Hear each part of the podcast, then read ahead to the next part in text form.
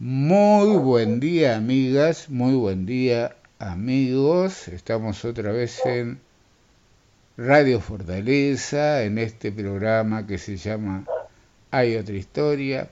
Termina en perspectiva y venimos nosotros martes, miércoles y jueves a partir de las 11 de la mañana. Hoy tengo el gusto muy grande de recibir al otro lado de la línea a Alejandro Sosa San Martín. ¿Cómo estás, Alejandro? ¿Qué tal? Buen día eh, para, para ti, Juanjo, para, para la audiencia.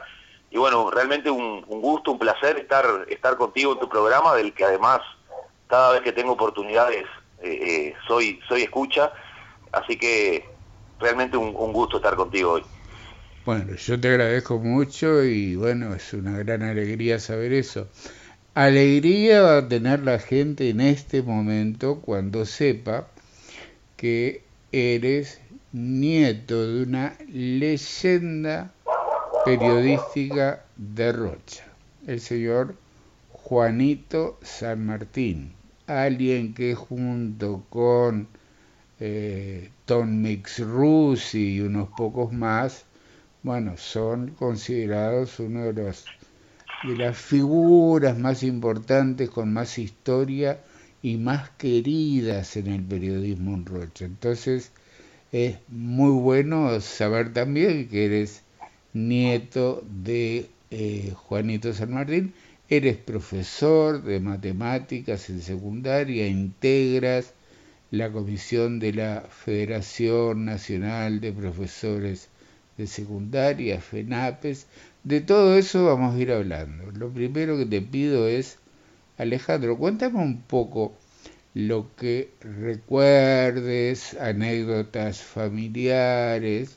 Tú no vivías en Rocha, pero supongo que cada tanto visitabas, eh, de tu abuelo, de tu, del trabajo de tu abuelo. Bueno, no, los recuerdos son, son muchísimos, si bien eh, Juanito, el Tata para nosotros, eh, ya hace 10 años que no está, eh, por supuesto que compartimos mucho de, de todo lo que él hizo, en realidad, que, lo hace ser tan recordado. Me, me, pasa cada vez que estoy en Rocha, me pasó la semana pasada que estuvo en Rocha, encontrarme con muchísima gente que lo recuerda y con mucho cariño, como tú decías eh, y a mí, me, claro, con, la parte periodística me sucede que, que mucho lo que he aprendido escuchando a gente que trabajó con él, que lo conoció, eh, porque yo casi no tuve la posibilidad de compartir temporalmente sus épocas en las que ejerció en el periodismo con más, con más fuerza. Yo tengo un recuerdo en el año 91, yo tenía nueve años, eh, que él comentó el Campeonato del Este para, para Radio Fortaleza justamente, eh, a modo de suplencia, y esa fue una, preciosa experiencia porque, bueno, relataba Antonio Sánchez, estaba Tito Rusi en la, locución, eh, y fue la oportunidad que tuve para conocerlo en su rol de, bueno, de comentarista de fútbol, porque su etapa anterior en difusora yo no, no tengo recuerdos prácticamente.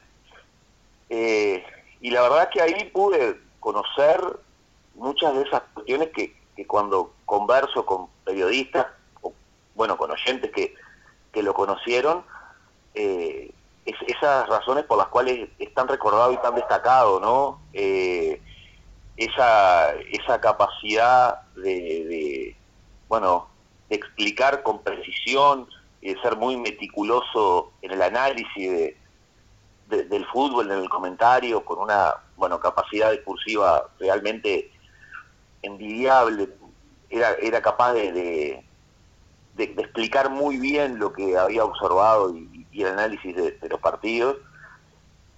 Eh, y entonces fue, esa fue, ese es el recuerdo principal que tengo, además un año muy, muy, muy lindo en términos de futbolístico, porque Rocha fue campeón del Este, porque llegó a la final del interior contra Cuarembó en el Sobrero. eso me permitió andar con él por todo el país, eh, bueno, siguiendo a la selección y por supuesto siguiendo su trabajo. Tengo también eh, como, como recuerdo a nivel periodístico, en, el año 2007 eh, recibió el, el, premio Constancio Vigil en, el Club Social y en esa ocasión también recuerdo la, intervención y su, su, discurso de agradecimiento eh, otra vez, ¿no? Mostrando esa capacidad de, de, expresar en pocas palabras y, realmente con una capacidad discursiva eh, excelente, eh, bueno, el agradecimiento y el reconocimiento a la labor de, los periodistas deportivos y periodistas en general del departamento, de la ciudad de Rocha, que realmente, bueno, marcan un camino que claramente explica por qué hoy en día es recordado por tantos, bueno, colegas, indudablemente, pero también por la audiencia. Claro, la gente, la gente, la gente en la calle. La gente en la calle lo, lo recuerda. Tú sabes, Alejandro, que además tenía eso que es una cualidad para mí fundamental, la humildad de los grandes. Nunca pude entrevistar a Juanito porque me decía, ¿y qué va a querer saber la gente de mí, muchacho? ¿Qué va a querer? Tampoco logré nunca poder entrevistar a Tito Rusi, porque también decían, no, pues yo con lo que he hecho, no sé qué.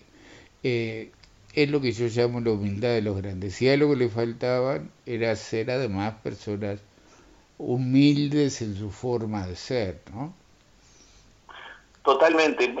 esto me lo, me lo comentó más de una vez. también me dijo que Oscar Bruno había querido hacerle alguna entrevista para, para sus, sus notas y tampoco quería, porque él tenía como, como esa idea de que, de, que era poco lo que tenía para, bueno, para decir, para comentar de, todo lo que había hecho, siendo además un hombre que tuvo una actividad eh, a, ver, mucho más allá del periodismo, eh, en una cantidad de, cosas, ¿no? Eh, yo esto sí recuerdo haberlo compartido con él, bueno, lógicamente su, su pasión y, su dedicación al, Club Ciclista Intrépido, indudablemente, eh, parte fundamental de, de, su vida, ¿no?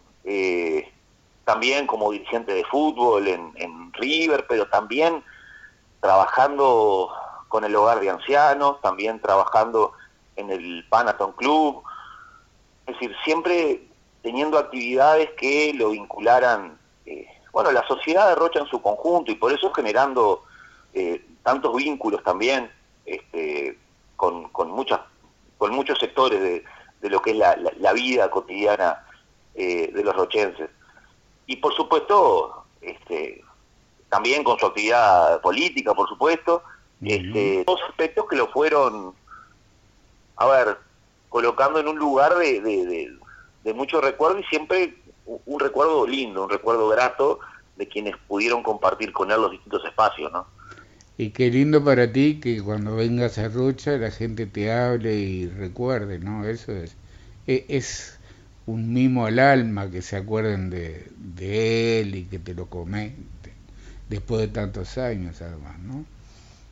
Sí, por supuesto, porque claro, para nosotros eh, es el abuelo, entonces la, cuestión, digamos, nosotros conocimos, tuvimos el vínculo de, la cercanía, de, la cotidianeidad, eh, conocimos facetas que eventualmente la gente no conoce, yo, este, por ejemplo, esto habla también de su, capacidad, del detallismo que tenía.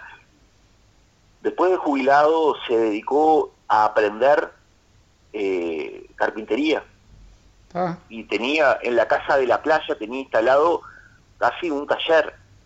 Eh, todas las aberturas eh, de, la casa de la playa con, mi abuela las hizo él.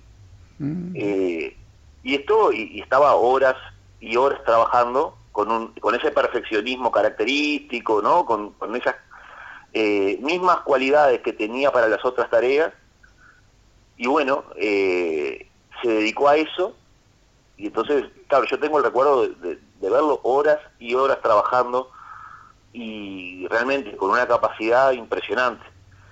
Eh, porque creo que era una cualidad que, aplicaba a todo lo que a, todo lo que hacía y retirado de las actividades por las que obviamente fue fue más conocido eh, la, volcó en otros aspectos. Yo no no no vivía en Rocha pero pero tenía muchísimo vínculo con Rocha. Yo creo que el, que el vínculo que, que, que tengo hasta el día de hoy con la ciudad y con el departamento son su herencia.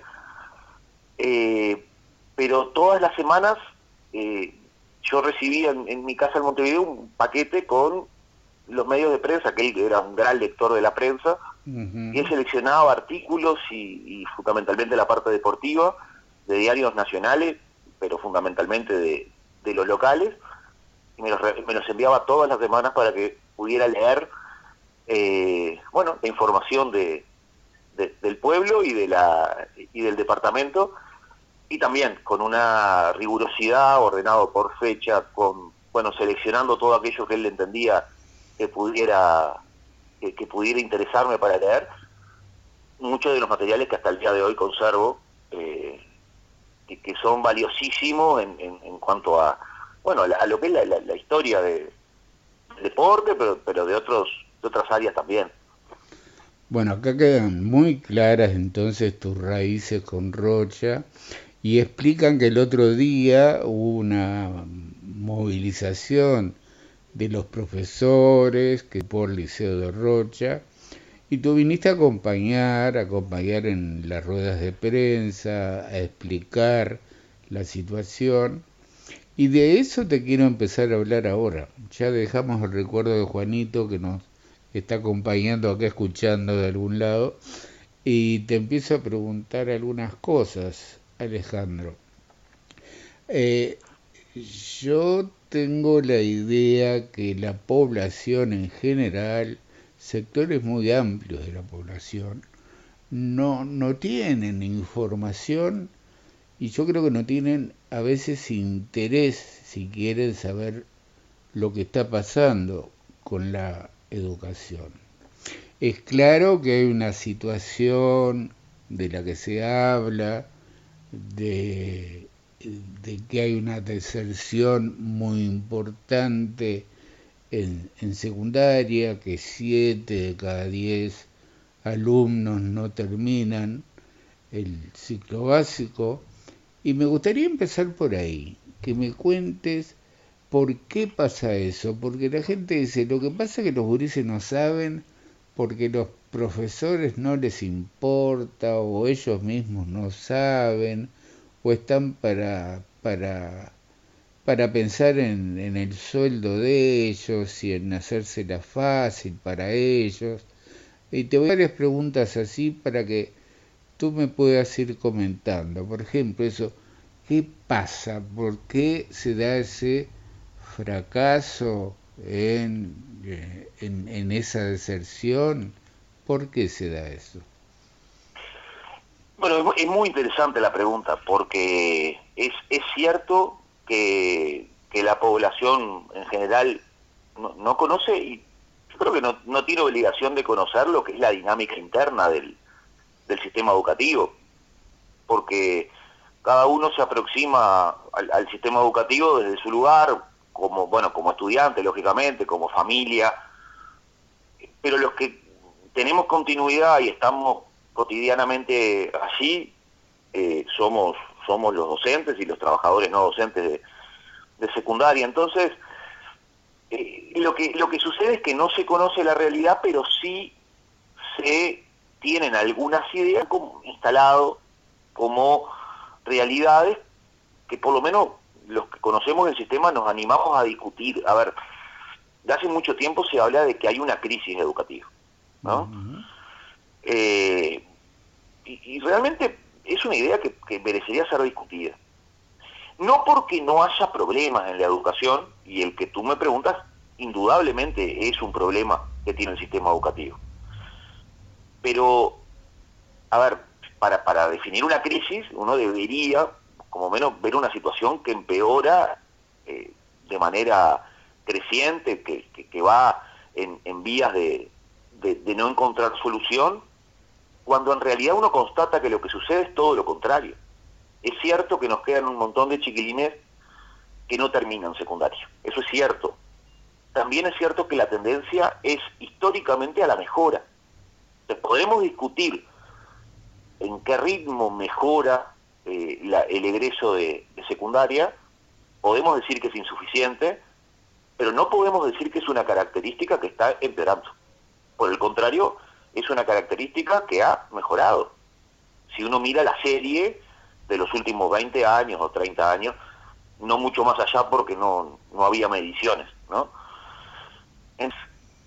seguro que es preocupante porque a mí me, me interesa a, mí, a, ¿no? a los colectivos, a los docentes, ¿no? Eh, que obviamente cada, cada estudiante pueda ejercer su derecho a la educación. La educación es un derecho y, dejar de ejercer ese derecho, lógicamente, es problemático. Entonces, está claro que, en la búsqueda de estrategias para poder resolver que esos chiquilines no dejen, que esos chiquilines sigan estudiando, que logren los aprendizajes, indudablemente al, al cuerpo docente lo van a encontrar del mismo lado buscando esas soluciones. Que de hecho se buscan, ¿no? Porque el trabajo cotidiano en la institución, el trabajo de seguimiento, demuestra que, es mucho lo que la institución educativa, que son básicamente sus docentes, hacen por esos chiquilines. Ahora, dicho esto, hay, que analizar si ese problema que se pretende, bueno, resolver o que por el cual se caracteriza esta crisis de educación de la que se habla, realmente se atiende desde la, desde la óptica, desde el punto de vista que se está queriendo eh, resolver. Por, pongo un ejemplo claro para que la audiencia entienda a qué me refiero. Se dice, como, como idea general, los chiquilines no aprenden y entonces por eso es que después repiten y después abandonan. Bueno, si ese es el diagnóstico, la solución nunca podría ser que eliminemos la repetición, porque eso no resuelve el problema de que antes no aprendieron y por eso repiten. Si decimos, por ejemplo, que los chiquilines abandonan, y aquí respondo tu pregunta, el centro de tu pregunta, eh, porque eh, no, no es adecuado el currículum, en realidad desconocemos las verdaderas razones por las cuales los chiquilines dejan. Yo te puedo poner ejemplos eh, de, por qué veo que mis estudiantes dejan. Las chiquilinas, cuando cumplen 13, 14 años, esto es en la edad que empiezan a, hacer el liceo, en general terminan siendo las encargadas de cuidar a hermanos menores. Si uno se ubica, yo, trabajo en un liceo en la periferia de Montevideo. Si, si uno se ubica en, en familias muchas veces monoparentales, donde obviamente la mamá tiene que salir a trabajar porque no hay más remedio y no tiene posibilidades de generar otro tipo de, cuidados de, de los niños, la hermana más grande siempre termina siendo la que se encarga de la tarea de cuidado de los hermanos más chicos. Y eso empieza a, a confrontar con la posibilidad de ir a estudiar. También obviamente la posibilidad de, salir a trabajar en familia de ingresos escasos, acompañar al, al, al papá a hacer la changa o a la mamá, eh, salir a buscar un trabajo por la propia cuenta, porque es necesario para la familia. Son esas las razones que nosotros conocemos todos los días por las cuales los chiquilines dejan de estudiar. Entonces, cuando a veces se plantea que el problema es la currícula o las materias, ¿no? Y cuando uno ve, por ejemplo, la, propuesta actual de implica un cambio del 7% de las asignaturas, es difícil convencernos los que conocemos de esas realidades de que los chiquilines dejan porque tienen dos horas de dibujo o porque tienen dos horas de, educación sonora y musical. No, no ha de ser esa la razón profunda por, la cual los chiquilines dejan. Entonces, nosotros, ¿qué decimos? esta transformación educativa que se está poniendo en práctica con estos objetivos, ¿no? o, basada en este problema de la deserción, la realidad es que no lo, no lo aborda, no lo, no lo resuelve, y más bien creemos que generan problemas, ¿verdad? Que generan dificultades hacia adelante. Alejandro, hay algo que te quiero plantear, tú corrígeme, porque seguramente los datos míos no van a ser suficientemente precisos, pero eh, entre los que abandonan están los que están en los quintiles más bajos de, eh, de la población en cuanto a ingreso, en cuanto a, a nivel de, de, educación, de familia, de integración de familia. Eh, ¿es, es, ¿Eso es así? Sí, eso es exactamente así y atraviesa, esto es bien importante tenerlo en cuenta, atraviesa lo que puede ser la, educación pública o privada. Muchas veces eh, surge la idea de que, de que en las instituciones privadas esto no sucede, ¿no? no hay deserción, no hay repetición. Sin embargo, lo que marca eh, en general los resultados educativos es el quintil de ingresos en que se ubican las familias de cada estudiante. Esto es indiferente si en el primer quintil, no el más alto, los estudiantes asisten a, instituciones públicas o privadas, los resultados son razonablemente próximos, eh, cercanos, es decir, no, hay diferencias. ¿Dónde se empiezan a notar las diferencias? Bueno, en la medida que uno desciende hacia el quintil más bajo. Que lógicamente tiene sentido que ese quintil más bajo asiste masivamente a la educación pública. Entonces, se, cruzan ahí estos elementos que uno podría llevar a, la conclusión de que es la educación pública la que tiene las dificultades. Sin embargo, lo que queda claro es que cuando uno observa con cuidado los datos, es que no tiene que ver con qué, a qué institución asisten, sino con el quitil de ingresos. Eso es, es, muy notorio. Y entonces, claro, la, el, problema que se empieza a generar ahí como discusión tiene que ver con lo de la pregunta anterior. ¿Por qué dejan esos chiquilines que dejan de estudiar? Y bueno, seguramente tiene mucho más que ver con esto que veníamos hablando, con la realidad de la inseguridad alimentaria, que es un dato que ahora está muy, eh, muy, muy, a ver, ha estado muy presente en la discusión porque son números que disparado con, bueno, luego de la pandemia, obviamente la crisis económica, eh, pero está claro que un chiquilín, una chiquilina que viene sin desayunar y que seguramente no almuerce, va a ver complicada su, eh, su posibilidad de, aprender. Yo me enteraba el otro día estando en Rocha que en los tres liceos de la ciudad se estaba sirviendo copa de leche. Eh, yo puedo aportar la, realidad, la experiencia del liceo en el que yo trabajo, donde tenemos habilitado la posibilidad de desayunar masivamente porque la realidad es que las dificultades más severas o menos severas atraviesan casi que a la totalidad de la población estudiantil. Y entonces está claro que en esas condiciones, si el chiquilín está pensando en ir a hacerse el café porque no, no tuvo un desayuno y quizá no cenó la noche anterior, difícilmente pueda estar concentrado en los aprendizajes de la asignatura que le toca 7 y 20 de la mañana cuando entra al liceo. Alejandro, tengo otro tema. Eh, se hace mucho hincapié en el tema de las pruebas PISA, que todo el mundo, la gente cree que son algo así como algún centro educativo tipo de Naciones Unidas que trabaja organizándolas, y quien las plantea es la OCDE, la Organización Mundial de Comercio. ¿Qué son las PISA y para qué sirven? Y por qué Uruguay le va mal y por qué el gobierno hace tanto hincapié en eso para mostrar que fracasa la educación en Uruguay. Lo primero es lo que tú ya dijiste, ¿verdad? Eh, es un instrumento que evalúa los sistemas educativos, que, pertenece a la, a OCDE, y que lógicamente evalúa la educación desde los intereses que, que bueno, lo mueven a realizar este estudio, ¿no?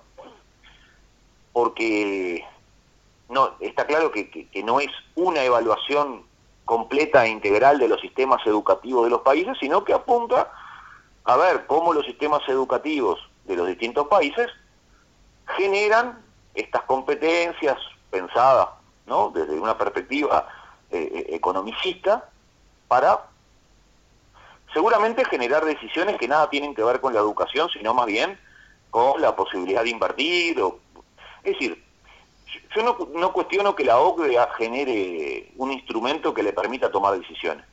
El problema es que a partir de ahí se crea que los sistemas educativos tienen que estructurarse a partir de lo que la OCDE dice.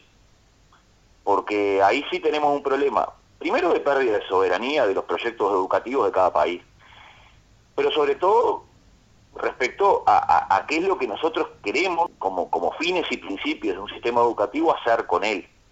Ahora, si, si mi único problema es que me vaya bien en las pruebas PISA, bueno, creo que tendríamos un, un problema de, concepción general del sistema educativo, porque no es solamente eso, ni primordialmente eso, lo que un sistema educativo tendría que hacer.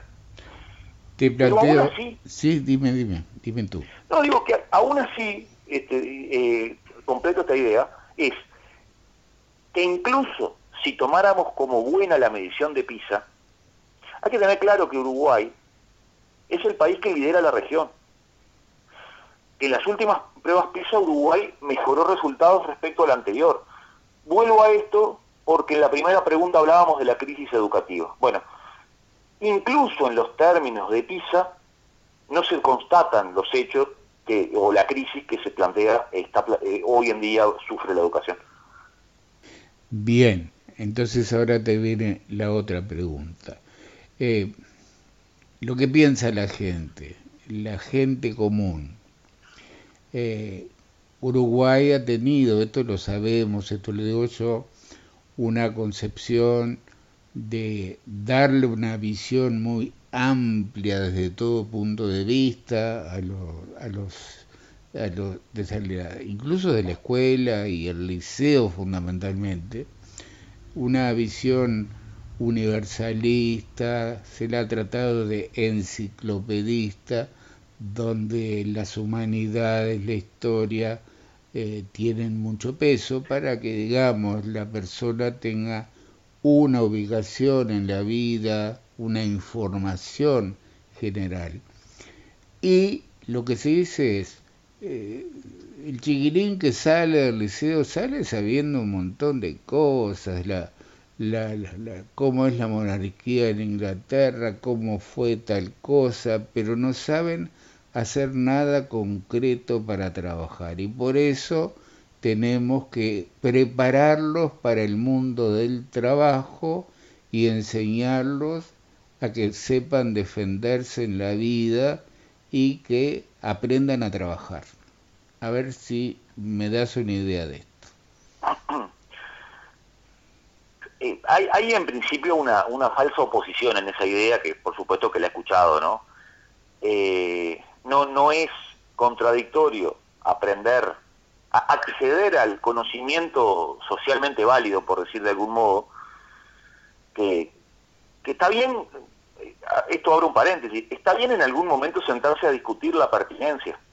¿no? Digo, hay conocimientos que podemos comprender que, que bueno, que han quedado eh, perimidos y eso siempre está en revisión en los planes y programas esa parte de la discusión creo que no es la problemática, ¿no? Sino el sentido, como tú decías, de si tienes, a, ver, es necesario que sepa historia o, las humanidades en general, que son habitualmente las más cuestionadas. Ahora, es cierto que un chiquilín, por aprender una unidad temática del curso de historia, no va a estar por ese tema en particular mejor preparado para salir al, al, mundo del trabajo.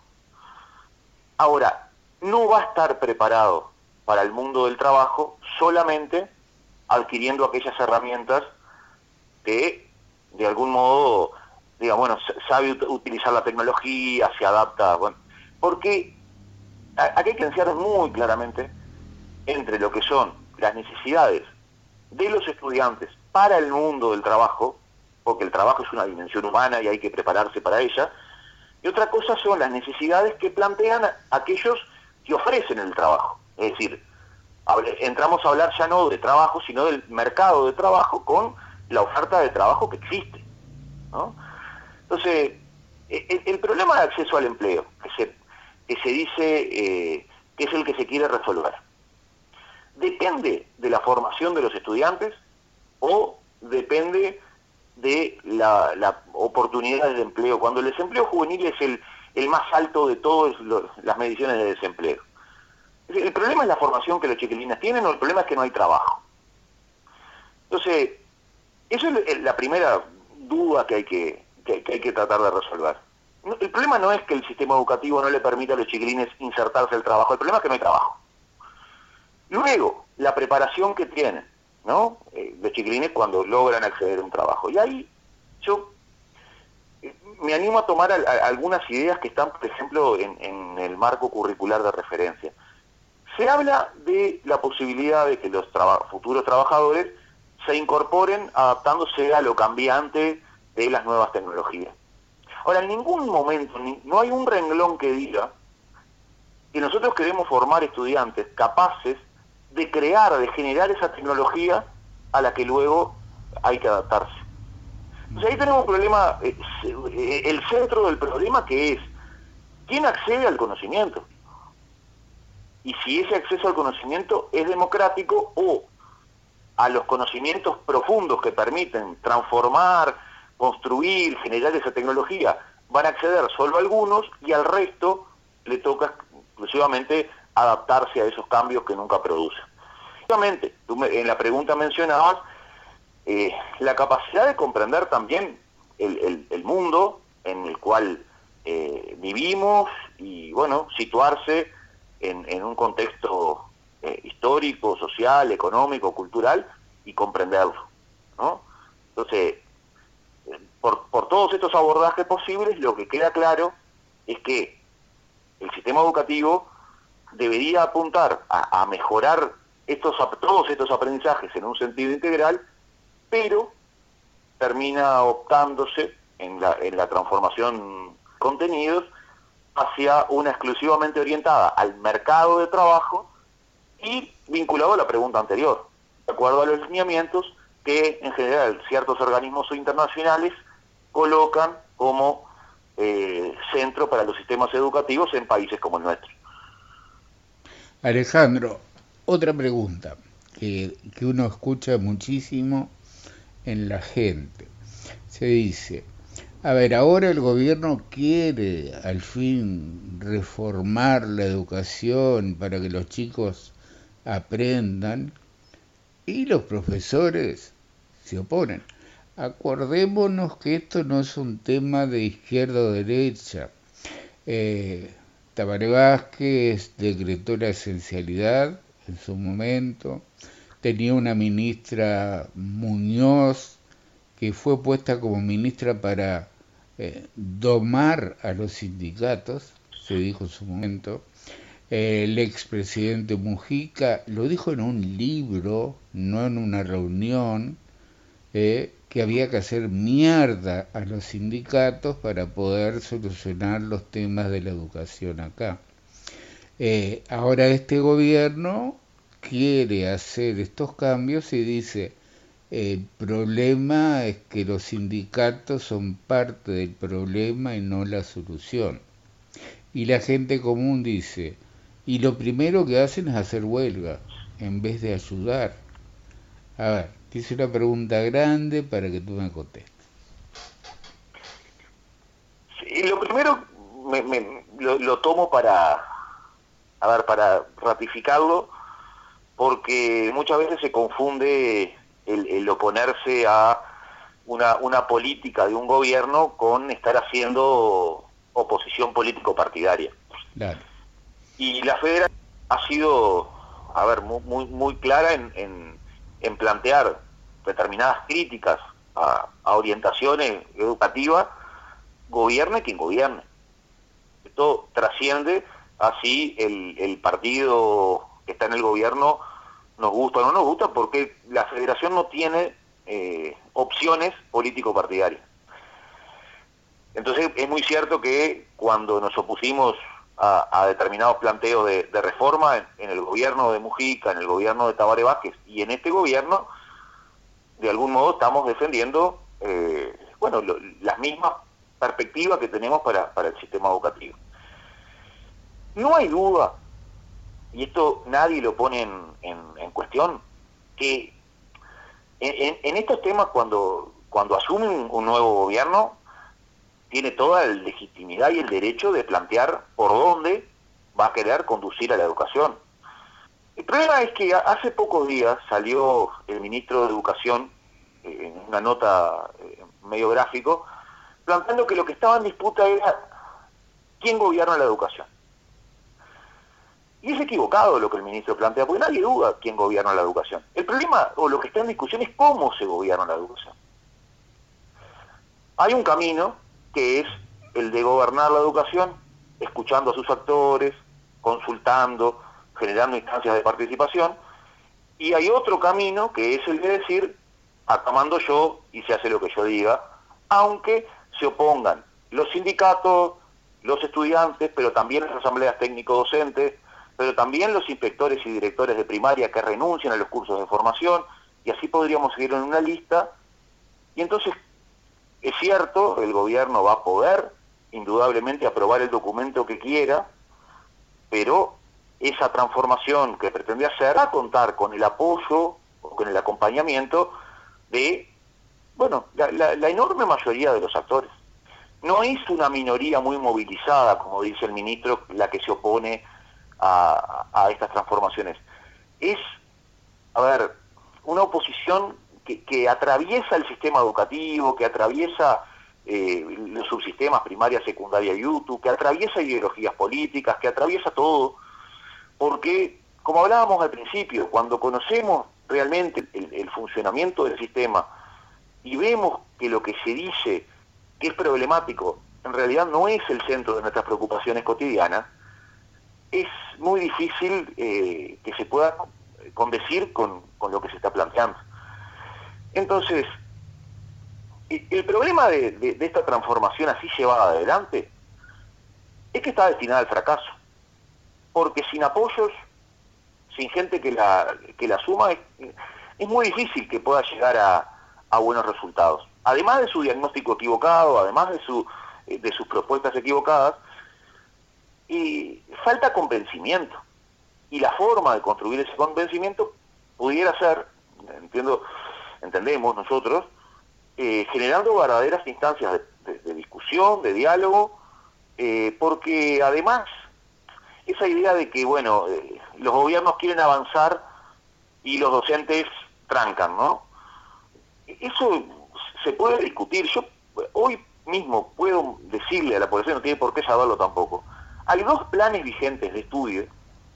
El plan 94, que es para bachillerato, y el plan 2013, que es para estudiantes extra edad de ciclo básico, que son programas elaborados por la FATD. Es decir, cuando se dice bueno, ¿y los docentes qué proponen? Los docentes, ¿por qué no dicen lo que habría que hacer? Bueno, ahí tenemos dos ejemplos de cómo los docentes, trabajando en las asambleas técnicas docentes, son capaces de hacer propuestas educativas que han funcionado muy bien, 94 y 2013, o sea, no son de hace dos días, han funcionado y han dado buenos resultados.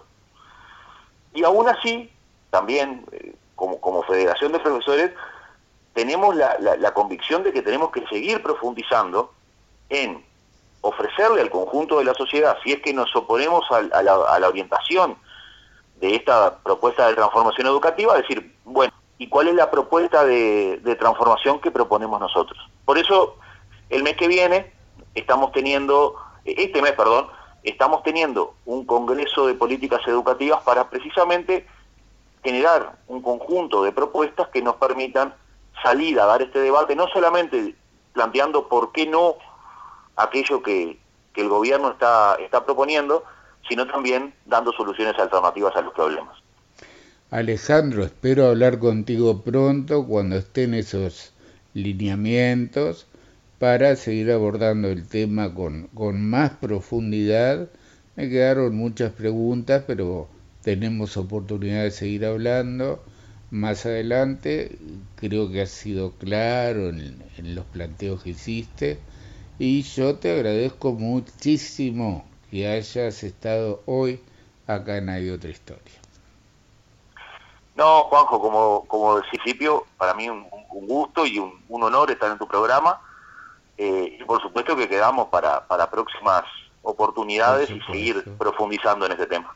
Por supuesto. Te mando un abrazo y gracias. Chao. Gracias a ti. Amigas, amigos, estuvo así hoy en Hay otra historia. Alejandro Sosa San Martín, profesor de matemática, es sindicalista, integra la dirección de la Federación Nacional de Profesores de Secundaria. Estuvimos hablando de la educación y de algo muy especial. Es nieto de una leyenda del periodismo en Rocha, es nieto de Juanito San Martín. Hasta mañana, gracias.